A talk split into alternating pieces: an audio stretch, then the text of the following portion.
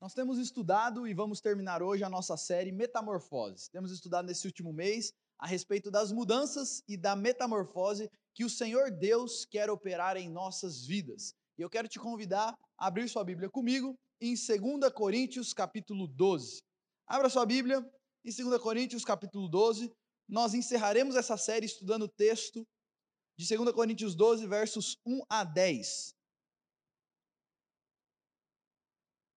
Segunda carta de Paulo aos Coríntios, capítulo 12, versos 1 a 10. E se você não estiver com Bíblia, eu vou colocar aqui na, na projeção para você poder acompanhar conosco.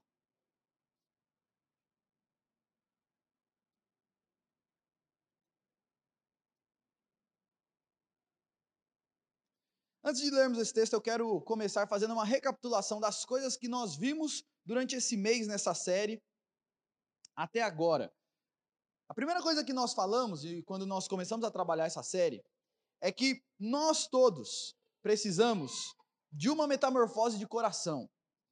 O nosso maior problema não são as circunstâncias complicadas à nossa volta. O nosso maior problema é o nosso próprio coração, que reage de diversas formas erradas às circunstâncias à nossa volta. E prioritariamente o que Deus quer transformar nas nossas vidas somos nós mesmos. Nós constantemente pensamos nas mudanças que o meu marido precisa fazer, minha esposa precisa fazer, meus filhos, meus pais, as mudanças que precisavam acontecer na minha conta bancária, lá no meu trabalho, e muitas, e na maioria das vezes, a gente não está prestando atenção nas mudanças que Deus quer fazer em nós. E o que nós temos visto nessa série é que o nosso maior problema é o nosso próprio coração, e a nossa principal ênfase tem que ser naquilo que o Senhor quer fazer nas nossas vidas. Metamorfose é aquela, aquele processo onde é, alguns seres passam, onde no começo ele é um ser, por exemplo, a, a borboleta, ela começa como uma larva e depois de passar por um processo de metamorfose, ela se transforma numa borboleta. E é isso que Deus quer fazer nas nossas vidas. Não só mexer em alguma coisinha aqui ou acolá, não só fazer alguns simples ajustes,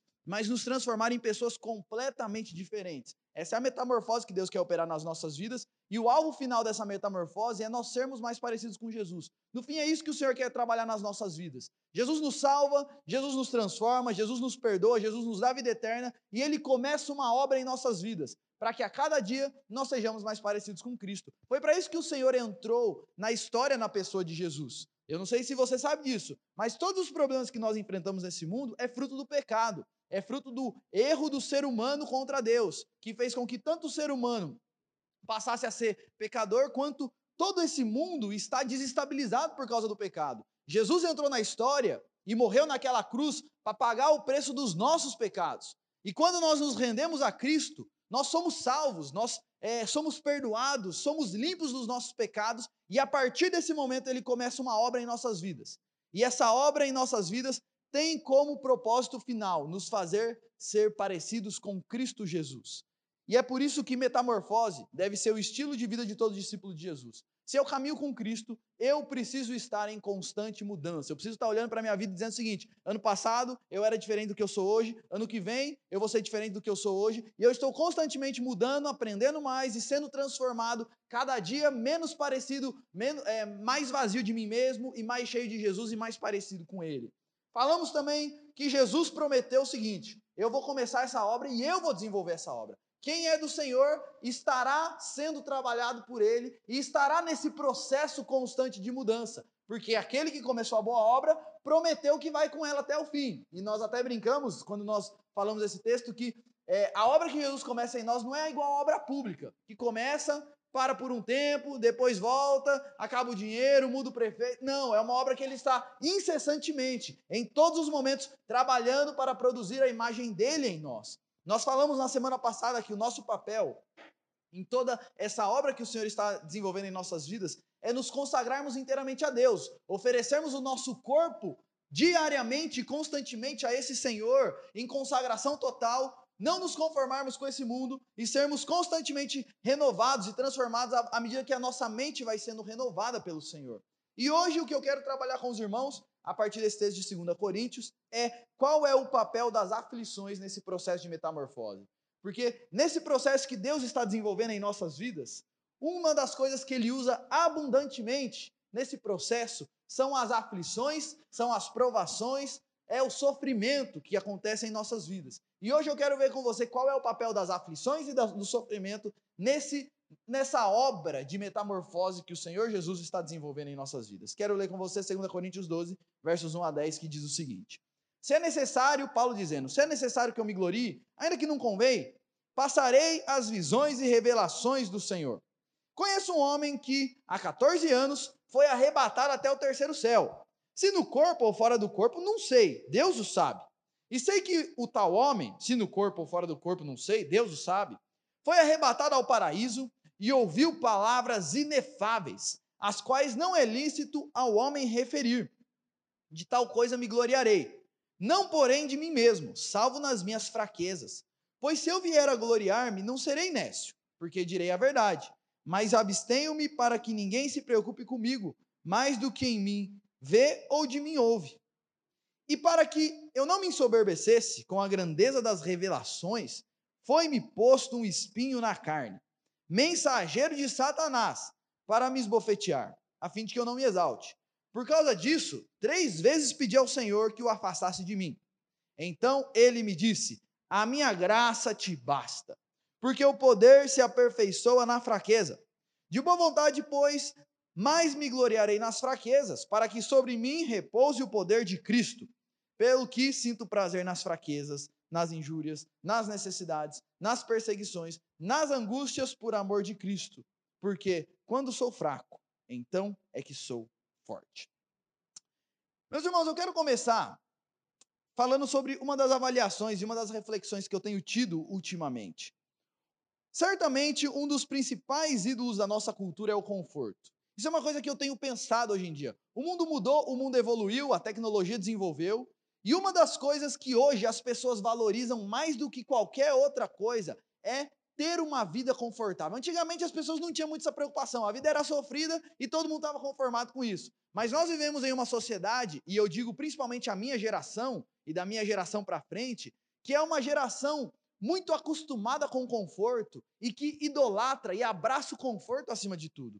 Alguns exemplos disso, por exemplo, o sonho de todo mundo é a casa própria, é o carro próprio. E hoje em dia, antigamente eu vejo isso: o povo casava não tinha nada. Não tinha casa, não tinha carro. Eu lembro uma, uma, uma moça que, que deu aula para mim que ela falou o seguinte: Olha, quando eu casei, a mesa que a gente jantava era uma caixa que tinha lá. Era uma caixa que sobrou lá da mudança. A gente colocou um lençol em cima e aquela era a nossa mesa. Não tinha nada, a vida era sofrida. Hoje em dia, não. Pra você casar, você tem que ter carro, você tem que ter casa, você tem que fazer uma festa chique, bonita, cara, tem que ter conforto. Esse é o sonho de todo mundo, ter uma vida confortável.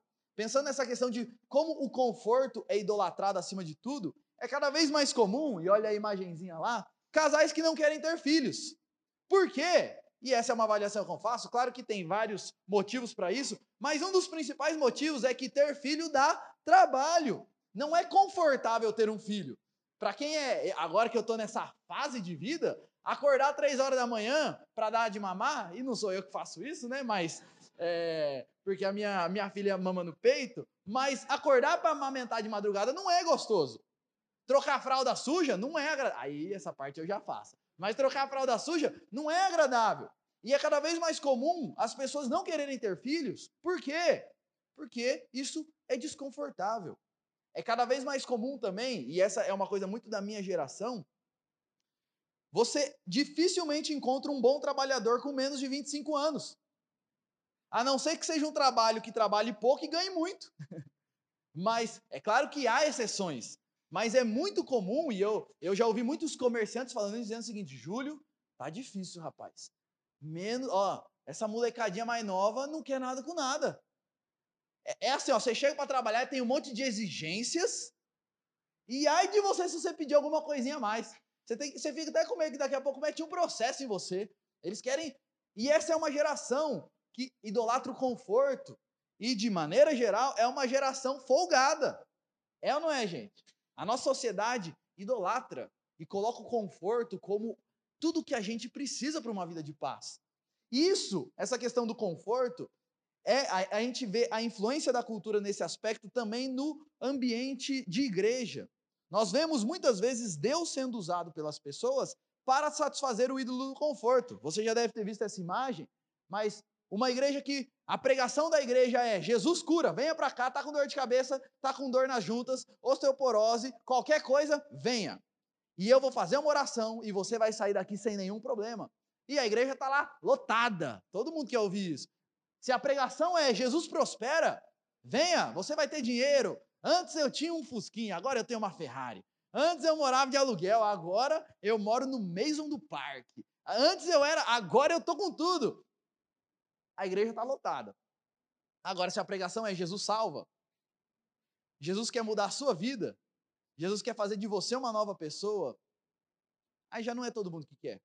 E uma das coisas que está na moda hoje em dia, e isso tem crescido nos últimos tempos, é o que a gente chama de a teologia do coaching, que são as pessoas que, dentro da sua estrutura eclesiástica, e os pregadores, e isso daí tem um monte de seguidores na internet disso, que eles estão lá para mostrar para você como Deus pode fazer você atingir o, seu, o máximo do seu potencial. Então eles estão lá para te ajudar a crescer na vida. E como Jesus pode te ajudar a crescer na vida. E aí você tem alguns pregadores famosos aí na internet, que aí você vai ouvir os sermões dele, ele coloca uma musiquinha de fundo e ele fala de um jeito emocionante. Ele fala de um jeito que eu não acredito em nada do que ele fala, mas eu choro junto. De tão bonito, de tão emocionante que é, porque no fim ele quer produzir em você um momento de conforto emocional, quer te encorajar, quer te colocar para cima, quer te fazer uma pessoa que esteja assim, cheia de gás, quer te deixar confortável. Sabe por que eu estou falando isso, gente? Sabe que eu, o que eu quero estudar com vocês a partir do, do texto que a gente vai estudar hoje? Que o plano de Deus conosco não tem nada a ver com conforto. E o que a gente vai ver aqui, e eu vou mostrar para vocês, é que boa parte das vezes o próprio Deus tira o nosso conforto. O próprio Deus promove situações que nos fazem passar por situações extremamente desconfortáveis. Porque ele começou a boa obra e está desenvolvendo essa obra. E eu quero estudar então com vocês essa, esse texto que vai nos mostrar como que Deus muitas vezes tira o nosso conforto para quebrar o ídolo do conforto e produzir em nós a imagem de Cristo Jesus. Antes de nós entrarmos no texto, rapidamente para você entender onde que esses versículos, esses dez versículos se encaixam na carta é, de Paulo aos Coríntios. Essa foi uma carta escrita por Paulo, a segunda carta aos Coríntios, para resolver um problema que estava acontecendo lá na igreja. Haviam chegado novos pregadores, Paulo plantou aquela igreja e ele foi embora e deixou a igreja lá funcionando. Chegaram alguns pregadores da Judéia e esses homens começaram a se dizer, chegaram na igreja de Corinto dizendo o seguinte: Nós somos os verdadeiros apóstolos. E eles começaram a, é, a diminuir Paulo, desprezar Paulo, falar mal de Paulo com o seguinte objetivo: eles queriam que a igreja gostasse deles, seguisse a eles, obedecesse a eles e deixasse Paulo de lado. Então, esse era o objetivo deles: é, questionar a autoridade de Paulo, minar a autoridade de Paulo, para que então eles fossem seguidos como mestres e eles pudessem governar sobre aquelas igrejas. Eles se apresentam, e se você ler a carta aos Coríntios, você vai perceber que Paulo está tratando essa questão. Eles se apresentam como os verdadeiros apóstolos e falam assim: olha, nós somos apóstolos, tanto que Deus faz milagres por meio das nossas vidas, Deus faz sinais, a gente tem revelações e blá blá blá. Falava um monte de coisa. Paulo não é nada disso, nós somos. Paulo então responde, ele escreve essa carta para defender o apostolado dele, a autoridade dele. E uma das coisas que ele faz é dizer o seguinte: olha, sabe tudo isso daí que esses falsos apóstolos dizem que eles têm? Todas essas experiências que eles falam que eles viveram, eu também já vivi várias delas. Mas a minha glória e a verdadeira marca de um apóstolo de Cristo, Paulo fala isso, não é você viver várias experiências espetaculares, mas é você sofrer pelo nome de Cristo. Isso sim é ser servo do Senhor. E Paulo fala assim: olha, eu não queria, Paulo relata nessa carta várias experiências dele, mas ele fala: eu não queria contar isso. Porque para mim o que importa é o nome de Cristo ir para frente. Eu não quero falar do que ele fez na minha vida, do que ele está fazendo. Isso daí, a grande marca não são as grandes coisas, mas é o sofrimento pelo nome de Cristo. E é por isso que nessa carta ele vai fazer várias listas dos sofrimentos que ele teve por Cristo. E nesse texto, 1 Coríntios, 2 Coríntios 12, Paulo chega na parte das revelações, porque ele vai dizer o seguinte: esses falsos apóstolos aí dizem que eles já viveram várias revelações da parte de Deus. Eu também tenho coisas para contar. Eu também já vivi várias coisas e vários momentos de revelação da parte de Deus. E ele vai contar isso, vai narrar isso, e ele está até constrangido de contar, a gente já vai ver isso. Mas é muito interessante que Paulo diz o seguinte: que essas revelações que ele recebeu da parte de Deus foram tão grandes, tão sublimes, tão maravilhosas, que, pra, que Deus para que ele não se enchesse de si mesmo, Deus colocou nele um espinho na carne, para que ele parasse, para que ele entendesse que ele não é nada e que todas as coisas boas que ele está vivendo são, é fruto da graça de Deus na vida dele. Então, para que ele se, ele, ele, ele se lembre quem ele é, da pequenez dele, da limitação dele, Deus permitiu algumas situações e colocou um espinho na carne dele, para que toda a glória seja dada ao Senhor. E eu quero estudar esse texto com vocês então nessa noite. Primeira coisa que eu quero mostrar a partir desse texto é que todos nós temos a tendência de nos autoexaltarmos. Todos nós temos uma tendência de sermos cheios de nós mesmos. E Paulo, quando ele escreve é, esse texto, ele está mostrando isso e ele está tomando muito cuidado. Porque olha, olha o jeito que Paulo fala. Se é necessário que eu me glorie, ainda que não convém, passarei as visões e revelações do Senhor. Ele está dizendo o seguinte: olha, note a relutância dele. Eu vou contar, mas eu não deveria contar. Eu, tô, eu vou contar porque vocês estão me obrigando a contar. Mas eu não queria estar relatando isso, eu não queria estar compartilhando isso com vocês. Ele fala: olha, eu conheço um homem em Cristo que há 14 anos foi arrebatado até o terceiro céu, se foi no corpo ou fora do corpo, eu não sei, Deus o sabe. É óbvio que esse homem de quem ele está falando é ele mesmo, porque ele vai falar, e quando eu. É, e por isso, para que eu não me ensoberbecesse das revelações, Deus me colocou um espinho na carne. Então, quando ele fala assim, ó, conheço um homem, Paulo está falando dele mesmo, mas percebe como ele está preocupado em não chamar atenção para si, porque esse é o ponto, gente. Preste atenção nisso. Qual que é a preocupação de Paulo? Ele não queria que aquela igreja tivesse ele como um grande homem. Ele não queria ter um fã-clube naquela igreja. Ele queria que toda a atenção e todos os olhos estivessem voltados para Jesus e não para ele. Então, por isso que ele escreve assim, todo cheio de dedos, todo preocupado. E ele vai dizer: Esse homem que eu conheço, ele foi arrebatado até o terceiro céu. E percebe isso? Fazia quanto tempo que ele tinha sido arrebatado? 14 anos. Duas coisas aqui que eu acho interessante. Primeiro, ele demorou 14 anos para contar isso para alguém. Ele viveu uma experiência com o Senhor e ele guardou isso para si. E ele só contou 14 anos depois, porque ele foi obrigado a contar. E uma segunda coisa que eu aprendo quando eu vejo esse negócio de há 14 anos atrás é que quando Paulo foi contar sobre uma experiência sobrenatural que ele teve com o Senhor, ele voltou num episódio que aconteceu há 14 anos atrás. É muito comum na nossa sociedade, no nosso contexto evangélico, as pessoas narrarem uma vida com Deus como se fosse, eu vivo no sobrenatural de Deus. Eu acordo de manhã, o Espírito Santo está na cabeceira da minha cama para bater um papo comigo. Eu saí na rua e eu orei, Senhor, essa chuva, como é que eu vou para o trabalho? Então parou de chover só na onde eu estava. E, e, as pessoas começam a relatar uma vida como se a vida com Deus fosse assim: eventos sobrenaturais, extraordinários atrás. E um homem de Deus é um homem que constantemente está vivendo coisas sobrenaturais. Paulo era um homem de Deus, não era? Paulo era um apóstolo de Cristo, não era? E quando ele vai relatar uma experiência dele, ele fala: Isso aconteceu há 14 anos atrás. Sabe o que Paulo está nos ensinando aqui? Isso daí não é coisa que acontece todo dia, não. A vida cristã não é uma vida ah, cheia de eventos sobrenaturais. A vida cristã, Deus nos deixou a palavra dele para nos guiar, e a vida cristã acontece à medida que eu vou estudando a palavra, entendendo mais do Senhor, servindo a esse Deus e obedecendo e, e caminhando com esse Cristo. Claro que Deus faz coisas sobrenaturais, mas isso não é a regra. E a gente não deve buscar isso. Deus faz quando ele quer fazer, mas a gente deve buscar aquilo que ele deixa claro na palavra dele. Bom, voltando aqui, fechou o parênteses, deixa eu continuar. E Paulo continua, então ele fala: ó, e esse homem, conhece um homem em Cristo? É óbvio que ele está falando dele, mas ele não queria chamar atenção para ele. E ele continua dizendo o seguinte: esse homem que eu conheço, que é ele mesmo, foi há 14 anos arrebatado até o terceiro céu. O que é esse negócio de terceiro céu, para onde ele foi arrebatado? Isso daqui é, um, é uma questão do contexto judaico, mas na visão judaica, existe três, é, existia três céus no mundo. O primeiro céu, que é esse daqui que a gente vê, onde estão as nuvens. O segundo céu, que é como se fosse o espaço, onde ficam as, a lua, as estrelas, os outros planetas. E o terceiro céu, dentro da visão judaica, é o lugar da habitação de Deus. É onde Deus mora, é onde a presença de Deus habita de maneira plena. Então, o que Paulo está dizendo aqui é o seguinte: esse homem, ele está dizendo, eu fui arrebatado e fui para o paraíso. Ele fala do paraíso mais para frente. Fui para o terceiro céu. A ideia é o seguinte: eu estive na presença do próprio Deus.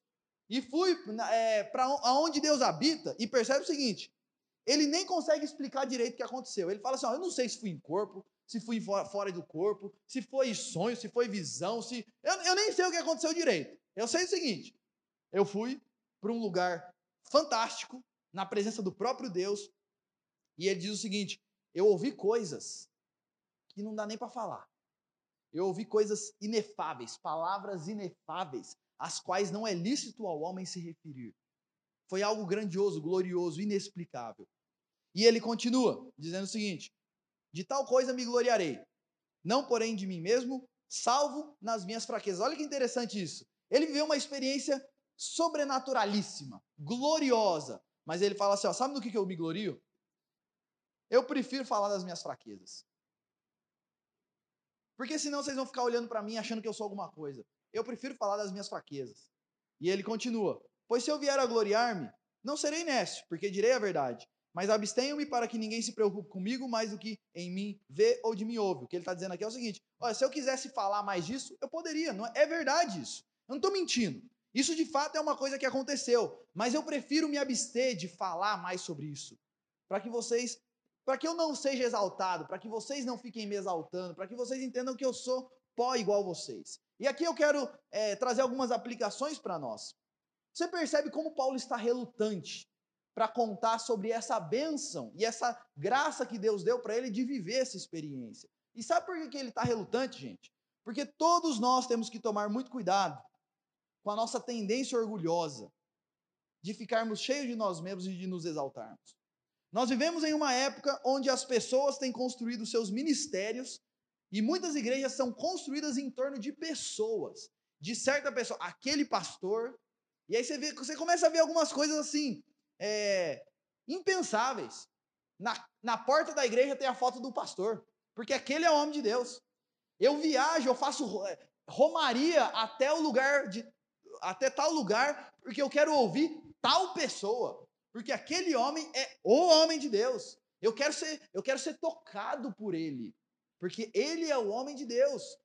Ou numa versão mais light, eu participo daquela igreja porque aquele pastor tem uma visão, tem um, um, pensamento, tem um entendimento. Nós vivemos na época onde as pessoas estão se autoexaltando dentro da igreja. Vivem contando experiências, Vivem contando coisas que acontecem, eu vivi isso, eu fiz isso, eu vivi isso, e aconteceu tal coisa, e etc. E quando a gente lê um texto como esse, Paulo tão preocupado em tirar a atenção dele mesmo. Mas isso não vale só para o meio evangélico. Vamos ser sinceros? Todos nós temos uma tendência de nos exaltarmos sempre que Deus nos abençoe com, abençoa com coisas boas. Gente, vamos ser sinceros? Nós nos enchemos de nós mesmos com muito pouco. Qualquer coisinha boa que acontece na nossa vida, a gente já está se exaltando. Se eu estou lá no meu trabalho e o meu chefe chega e fala: Olha, rapaz, você está trabalhando aqui com a gente faz dois meses, mas eu vou ser sincero, a empresa mudou depois que você chegou aqui. Pronto. O cara acha que ele é o melhor funcionário de Indaiatuba. Daqui a pouco ele pede aumento porque ele é um funcionário e tanto.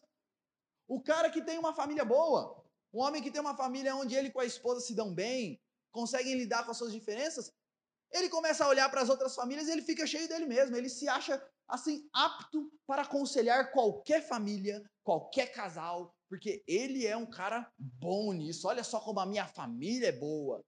O meu filho cresce um pouquinho, começa a estudar e comece bem na escola. Eu tiro foto do boletim dele e posto lá no Facebook, para todo mundo ver como eu sou uma boa mãe, como eu sou um bom pai, como eu, eu, eu, tenho me dedicado, e como não sei o quê, como o meu filho. Gente, vamos dizer, a gente se exalta com muito pouco. A gente fica cheio de nós mesmos com qualquer coisinha que acontece. Vai uma pessoa jantar na sua casa lá, você fez uma janta e a pessoa fala: Olha, que delícia. Você já fica pensando, eu deveria abrir um restaurante. Eu, eu, eu, eu cozinho muito bem. Com qualquer coisinha, a gente fica cheio de nós mesmos. É verdade ou não é? Poucas coisas. Eu sou loirinho, de olhos azuis, alto e forte. Eu fico me achando Mr. Indaiatuba. Nós somos assim. Qualquer bênção que Deus nos dá, qualquer coisa, qualquer graça que Deus derrama sobre as nossas vidas, nós temos uma grande tendência de começarmos a nos encher de nós mesmos por causa disso. Olha como eu sou bom. Olha o que eu tenho feito. Então, Paulo vai dizer o seguinte, e olha o que o texto vai nos ensinar. Sabe como que Deus nos mantém humildes e dependentes? Paulo vai dizer o seguinte: olha, para que eu não me ensoberbecesse com as grandezas das revelações, eu vivi experiências assim, grandiosas, maravilhosas, e para que eu não ficasse cheio de mim mesmo, por causa de tudo isso que eu vivi, foi-me posto um espinho na carne, mensageiro de Satanás, para me esbofetear, a fim de que eu não me exalte. Olha, olha que texto, olha que esse texto está ensinando para a gente. Para Deus nos manter humildes e dependentes dele, Ele coloca, muitas vezes, espinhos na nossa carne. O que, que é esse espinho na carne que Paulo fala? Você sabe o que, que é? Eu também não sei. A gente não sabe e ninguém sabe o que é exatamente esse espinho na carne quando Paulo se refere, é, a, do qual Paulo está falando aqui nesse texto. Pode ser um problema do corpo dele, um problema de saúde, por exemplo, uma doença crônica, um, um, problema de dor crônica que ele tinha, um problema nos olhos. A gente não sabe, um problema de estômago, gastrite aguda. A gente não sabe, pode ser um problema é, de saúde, ou pode ser também alguma situação que acontecia em volta dele que ele não podia fazer nada para mudar e que o afligia profundamente. Preocupações, aflições emocionais, aflições espirituais, não sei. Mas o ponto é, era alguma questão que Paulo vivia que trazia muito sofrimento para ele. Uma coisa que é importante destacar: o que certamente não é esse espinho na carne de Paulo. Não é um pecado, não é uma tentação e não é uma falha de caráter. Isso daqui é uma coisa muito importante, porque é muito comum pessoas que têm alguma dificuldade em alguma área específica falar o seguinte: é, pastor, esse é o meu espinho na carne. Não, você não pode usar esse texto para falar isso. Porque aqui Paulo está falando de uma coisa externa a ele. Percebe que ele está falando o seguinte: eu estava tranquilo e isso me foi colocado. Não é algo que vem de dentro de mim, é algo que vem de fora. Então, quando Paulo fala nesse texto, é dito que o espinho era algo que foi colocado nele. É fruto de uma ação externa, um mensageiro de Satanás, não de uma luta interna. Então, isso daqui, quando Paulo fala nesse texto sobre o espinho na carne, ele não está falando de algum pecado, alguma falha de caráter que ele tinha, alguma tentação que ele enfrentava. Mas era alguma situação difícil que, que ele enfrentava em volta dele e que ele não podia fazer nada e que trazia muito sofrimento para ele. O que a gente sabe sobre essa questão do espinho na carne? E aí, algumas coisas que a gente pode dizer sobre esse espinho na carne de Paulo. Primeiro, que era algo muito doloroso. A ideia do espinho na carne, é, essa ideia foi tirada do contexto da época. É, quando a gente pensa no espinho, a gente pensa naquele. Ah, eu pisei num espinhozinho lá, mas ninguém vive, pede. Eu nunca vi ninguém orando a Deus porque pisou num espinhozinho. Então, o, a ideia aqui não é um espinho como a gente normalmente pensa, mas a ideia na época, isso era comum. É, quando um prisioneiro de guerra era capturado, para torturá-lo, as pessoas pegavam algumas estacas de madeira e introduziam na coluna dessas pessoas. Porque a ideia era trazer uma dor agonizante para ela. Então, quando Paulo fala aqui do espinho na carne, ele está pegando essa fi figura e para dizer o seguinte: isso que eu enfrento, gente, é algo altamente doloroso é algo torturante, é algo que me faz agonizar. A gente pode dizer que o espinho na carne era algo extremamente doloroso. Era algo também humilhante. Paulo fala assim que esse mensageiro de Satanás o esbofeteava. O bofete é um tapa com as costas da mão, é um tapa de desprezo, é um tapa de humilhação, é um, um tapa que gera vergonha. Essa era uma situação, a gente não sabe o que é, mas que trazia vergonha para Paulo, que humilhava Paulo. E todas as vezes que isso vinha à tona de novo, ele ficava humilhado com essa situação. Outra coisa que nós podemos dizer do espinho na carne era que Satanás estava envolvido nisso. Porque ele fala: Ó, eu fui para o céu, fui para o terceiro céu, para o paraíso, ouvi coisas maravilhosas. Quando eu voltei, quem estava me esperando? O diabo. Fui lá, ouvi um monte de coisa. Quando eu voltei, Satanás estava me esperando para me atormentar. Então, de alguma forma, Satanás estava envolvido em tudo isso. Era uma ação externa, cruel, maligna. Mas ao mesmo tempo, que a gente pode colocar também do texto, é que esse espinho na carne foi colocado pelo próprio Deus. Deus é tão. Os planos de Deus é algo que vai tão além da nossa compreensão, que mesmo Satanás, de maneira cruel, causando esse sofrimento em Paulo, ainda assim, por trás de tudo isso estava Deus com a sua poderosa mão. E deixa eu te falar uma coisa, eu não sei se você sabe disso, mas o diabo também é um ser que está submetido ao poder de Deus. Às vezes a gente pensa que ah, tem aquela figura de que Deus está de um lado, o diabo está do outro, e os dois estão tirando uma queda de braço para ver quem que vai, vai vencer. Não existe isso. Deus, o diabo não está na mesma posição de Deus. Deus é criador, o diabo é criatura. Até o diabo se submete aos planos de Deus. E eu não sei se você lembra da história de Jó, mas Satanás só vai até onde Deus deixa ele ir. Então, dentro do espinho na carne, Satanás estava envolvido, mas por trás de tudo estava Deus agindo na vida de Paulo. E o propósito desse espinho na carne, Deus colocou ele lá a fim de que Paulo não se exaltasse. Gente, por que, que Paulo não fala claramente de qual é o espinho na carne? Por que, que Paulo não falou, foi me colocado o espinho na carne? Era isso. Claro que isso daqui é uma inferência que nós fazemos, mas nós podemos inferir que o espinho na carne não é definido para que a gente possa ler a nossa história nesse texto. Porque se eu, se eu abrisse aqui uma sessão para cada um falar o seguinte: alguém aqui, quando lê esse texto, fala o seguinte: olha, eu também tenho meu espinho na carne? Todos nós aqui, ou a grande maioria aqui, teria coisas para contar.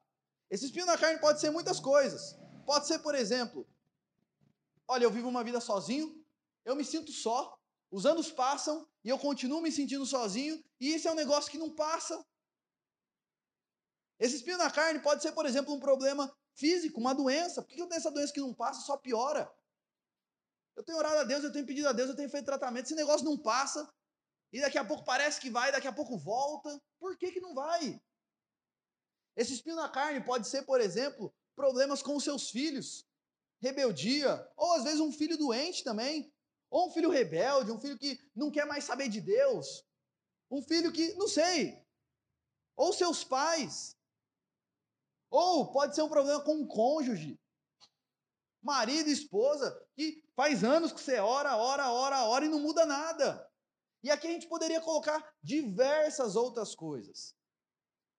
Situações externas a nós, que nós não controlamos, que nos causam sofrimento fazer essa pergunta para você.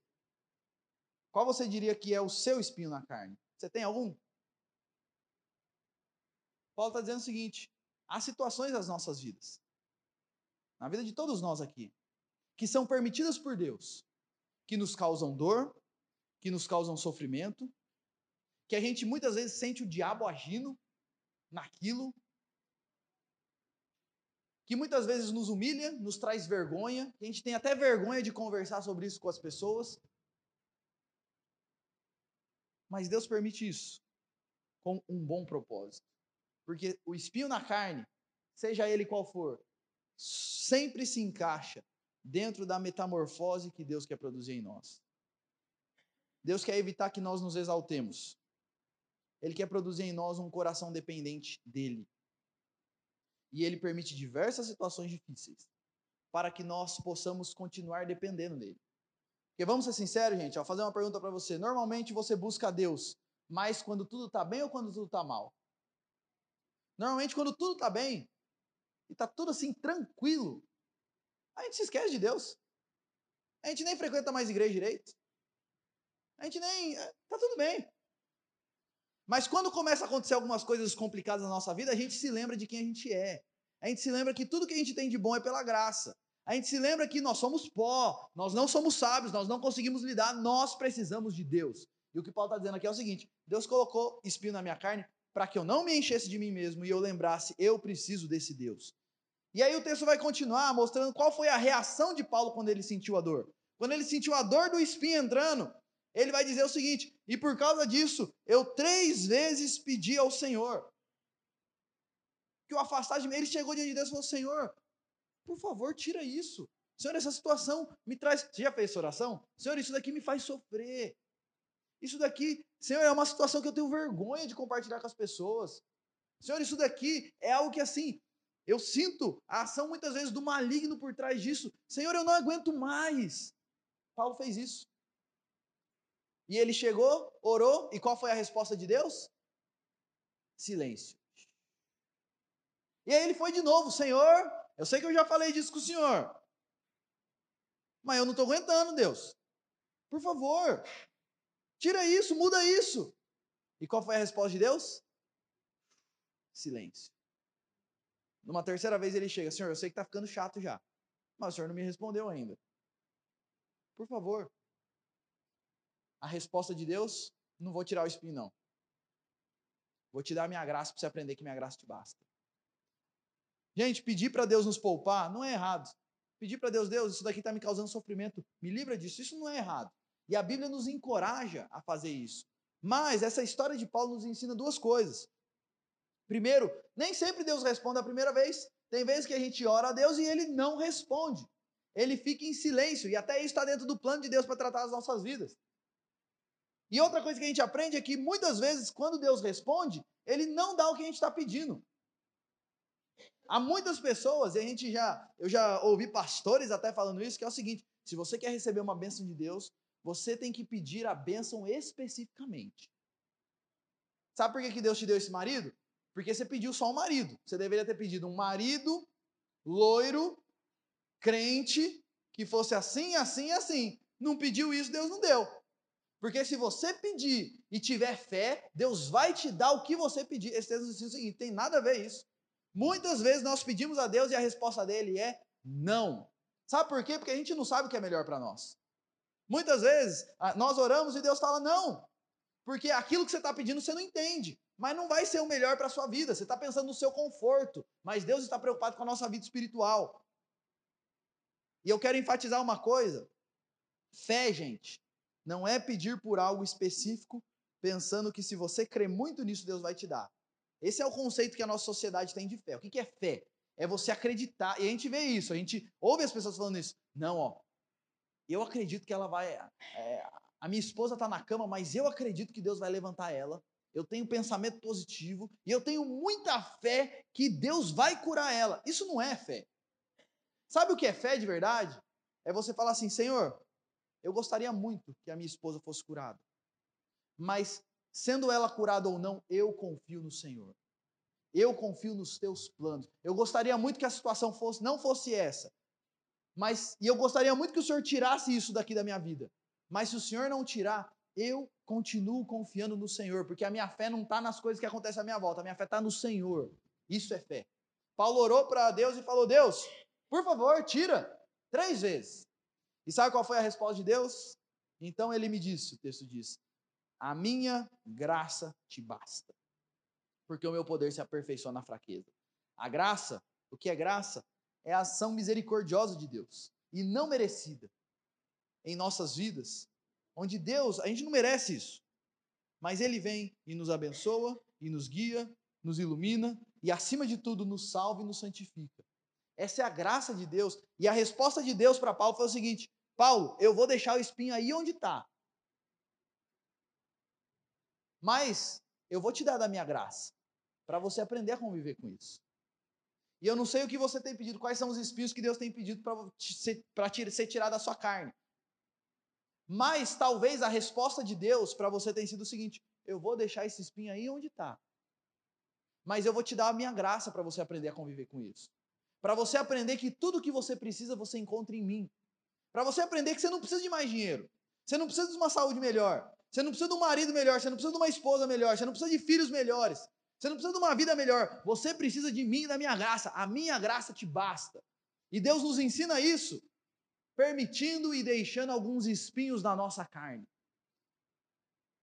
Deus deixa espinho para que a gente se lembre de quem nós somos e para que nós dependamos dele. Os espinhos na carne nos servem. Isso é muito comum. A minha vida vai tudo bem. Eu tenho um bom emprego, eu tenho dinheiro, eu tenho uma boa família, eu tenho isso, eu tenho isso, eu tenho isso, eu tenho isso, e eu estou com tudo.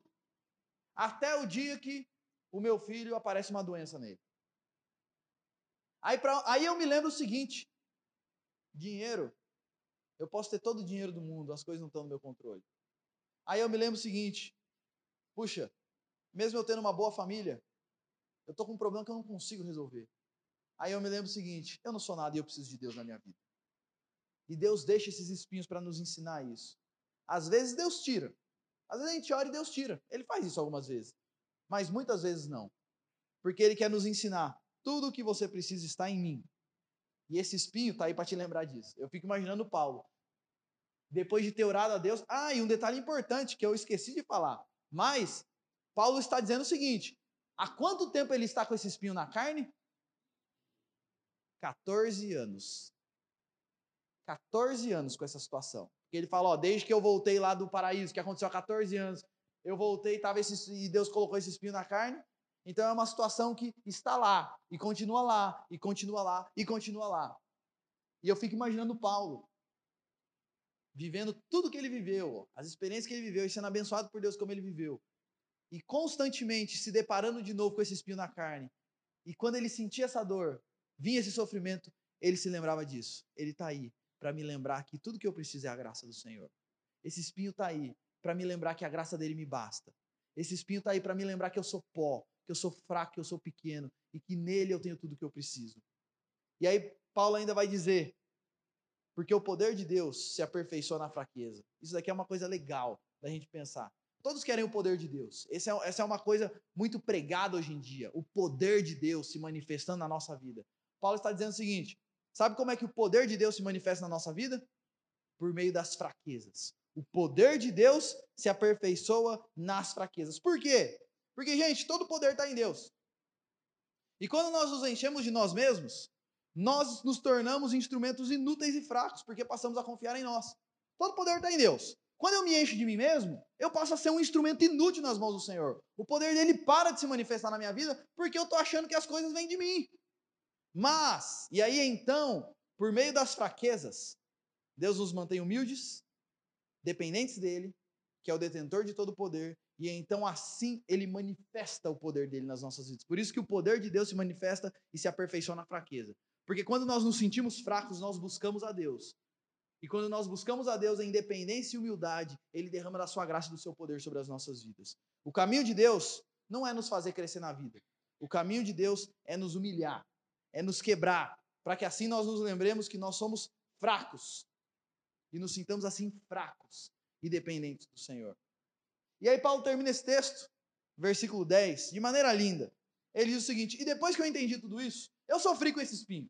Eu reclamei, eu pedi para Deus tirar, eu fiz isso três vezes. Mas depois que eu entendi esse negócio, agora eu sinto é prazer nas fraquezas.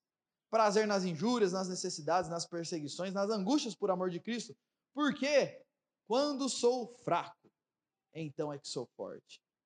As fraquezas aqui são situações de sofrimento que nos lembra como nós somos fracos, limitados, mortais, enfim, que nós não somos melhores que ninguém, que nós somos esses seres pequenos que nós sabemos que somos. Para o mundo, fraquezas são desprezíveis.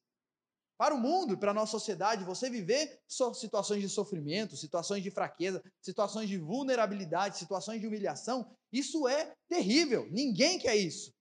Mas para nós, as fraquezas são o segredo da bênção, do poder e da manifestação da graça do Senhor nas nossas vidas. Todos querem o poder de Deus, mas só há um caminho para isso. Deus nos quebrar, para que nós saibamos que nós não somos nada. E assim nós daremos toda glória ao Senhor. As fraquezas nos transformam pessoas vazias de nós mesmos e dependentes do Senhor. E eu quero te dizer uma coisa nessa noite, preste atenção em mim.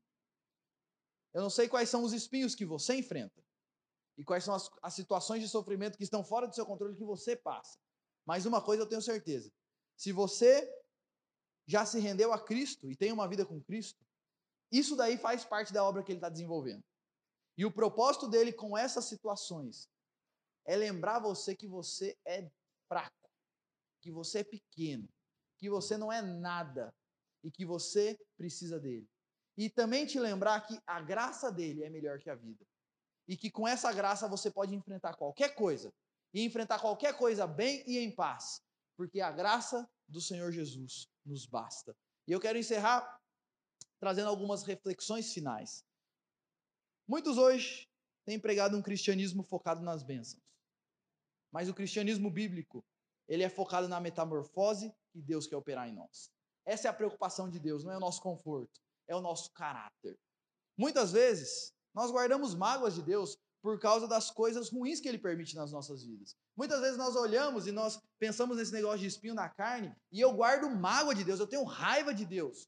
Porque ele deixa isso, ele não mexe, ele não se manifesta, ele não muda. Por quê? Por quê? Por quê? E, e muitas vezes nosso coração começa a ser tomado por uma revolta contra Deus. E eu quero te dizer uma coisa, no nome de Jesus, limpe o seu coração. Porque tudo que Deus faz visa o bem dos seus filhos. Se você é filho do Senhor, saiba que até os espinhos na carne visam o seu bem e querem te fazer um servo mais útil na mão dele, quer te fazer um servo melhor, um servo mais humilde, mais fraco, Porque o poder de Deus se aperfeiçoa na fraqueza. O poder de Deus se manifesta nas nossas fraquezas. Quando eu leio um texto desse, o que eu penso e o que eu fico refletindo é que o que nós devemos buscar é que a graça de Jesus e a presença dele seja a maior ambição das nossas vidas. A graça dele nos basta. Então, a maior ambição das nossas vidas deve ser essa graça nas nossas vidas. O desejo da nossa alma deve ser esse. Por quê? Porque quando eu sou fraco, então é que eu sou forte. Quando você se coloca como fraco e dependente do Senhor, então você se tornará forte com o poder de Cristo na sua vida. Quais são os espinhos da sua carne hoje? Lembre-se disso. Eles vêm de Deus e estão aí para que você se lembre que você é pó e que você precisa do Senhor. E o convite do Senhor para você hoje é: dobre-se diante dele e saiba que em meio às aflições da vida, ele quer lhe transformar. Esse é o convite do Senhor para você. Dobre-se diante dele e lembre-se que em meio às aflições da vida, ele está trabalhando. Aquele que começou a boa obra está desenrolando essa obra e vai completar essa obra. E é por isso que a nossa oração hoje tem que ser: Senhor, faça a tua obra na minha vida. Me ajuda a aprender que a tua graça me basta. Você crê nisso? Que a graça de Cristo te basta? E que sendo ficando você solteiro por resto da vida, a graça de Cristo vai te bastar? Que mesmo que você enfrente essa situação de doença para o resto da vida, a graça de Cristo te basta? Que mesmo que você enfrente essa situação na sua família o resto da vida, a graça de Cristo te basta? Quando a gente entende esse negócio, a gente pode falar igual Paulo. Hoje eu sinto prazer nas fraquezas. Porque quando eu sou fraco, então é que eu sou forte em Cristo. E meus queridos, hoje é o primeiro domingo do mês, é o dia que nós celebramos a ceia do Senhor. E quando nós comemos do pão e bebemos do cálice, sabe o que eu me lembro?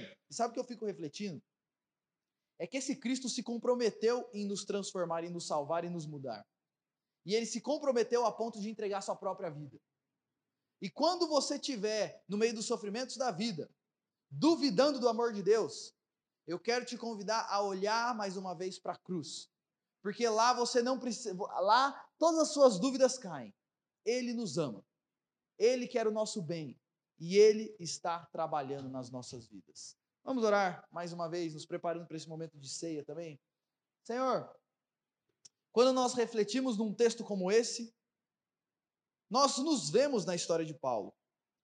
E nós podemos aqui pontuar, Deus, situações onde também nos causam sofrimento, são espinhos na nossa carne, e eu sei que tem pessoas aqui que já oraram diversas vezes, muito mais que três vezes ao Senhor, pedindo para que o Senhor mudasse algumas situações. E a nossa oração, Deus, é que o Senhor nessa noite esteja se revelando a nós e derramando da tua graça sobre as nossas vidas. E nos ajudando, Deus, a entender e a ter convicção de que a tua graça nos basta. Deus nos ajude a crer que a tua graça é melhor que a vida. E nos ajude, Deus, a, em meio a, aos sofrimentos e às dificuldades da vida, nos ajude a entender o que o Senhor quer fazer conosco. Nos ajude a nos humilharmos na tua presença, a reconhecermos que nós somos pó. Nos ajude a nos esvaziarmos de nós mesmos, para que sejamos totalmente humildes e dependentes de Cristo. Para que o teu poder e a tua graça se aperfeiçoem nas nossas vidas, para que o teu poder seja derramado nas nossas vidas e assim, Deus, nós vivamos uma vida cheia do Senhor para a honra e glória do Senhor, para que toda a honra e toda a glória sejam no fim dadas a Ti por meio das nossas vidas. Então a nossa oração, Deus, é nos ensine isso. Trabalha nesse sentido nas nossas vidas. E Deus, obrigado pela esperança que nós temos de que aquele que começou a boa obra vai cumprir. Nós vivemos situações de sofrimento no presente, é verdade. Mas o Senhor promete que um dia tudo isso vai acabar. O Senhor vai voltar, o Senhor vai completar a tua obra nas nossas vidas e nós viveremos para sempre redimidos na presença do Senhor. Obrigado por todas as convicções que nós temos em Ti. E agora, Deus, nesse momento de ceia, de santa ceia, nós pedimos que o Senhor use mais esse momento para alimentar os nossos corações da graça de Cristo, para nos relembrar mais uma vez do seu sacrifício, do sacrifício de Cristo naquela cruz, e não só nos relembrar como um fato histórico, mas nos relembrar como isso muda completamente as nossas vidas hoje e como isso transforma e tem poder para nos fazer suportar as aflições na tua graça. Então, Deus, trabalha em nossas vidas e ministra aos nossos corações nesse momento. É o que nós oramos, é o que nós pedimos no nome de Cristo Jesus. Amém e amém.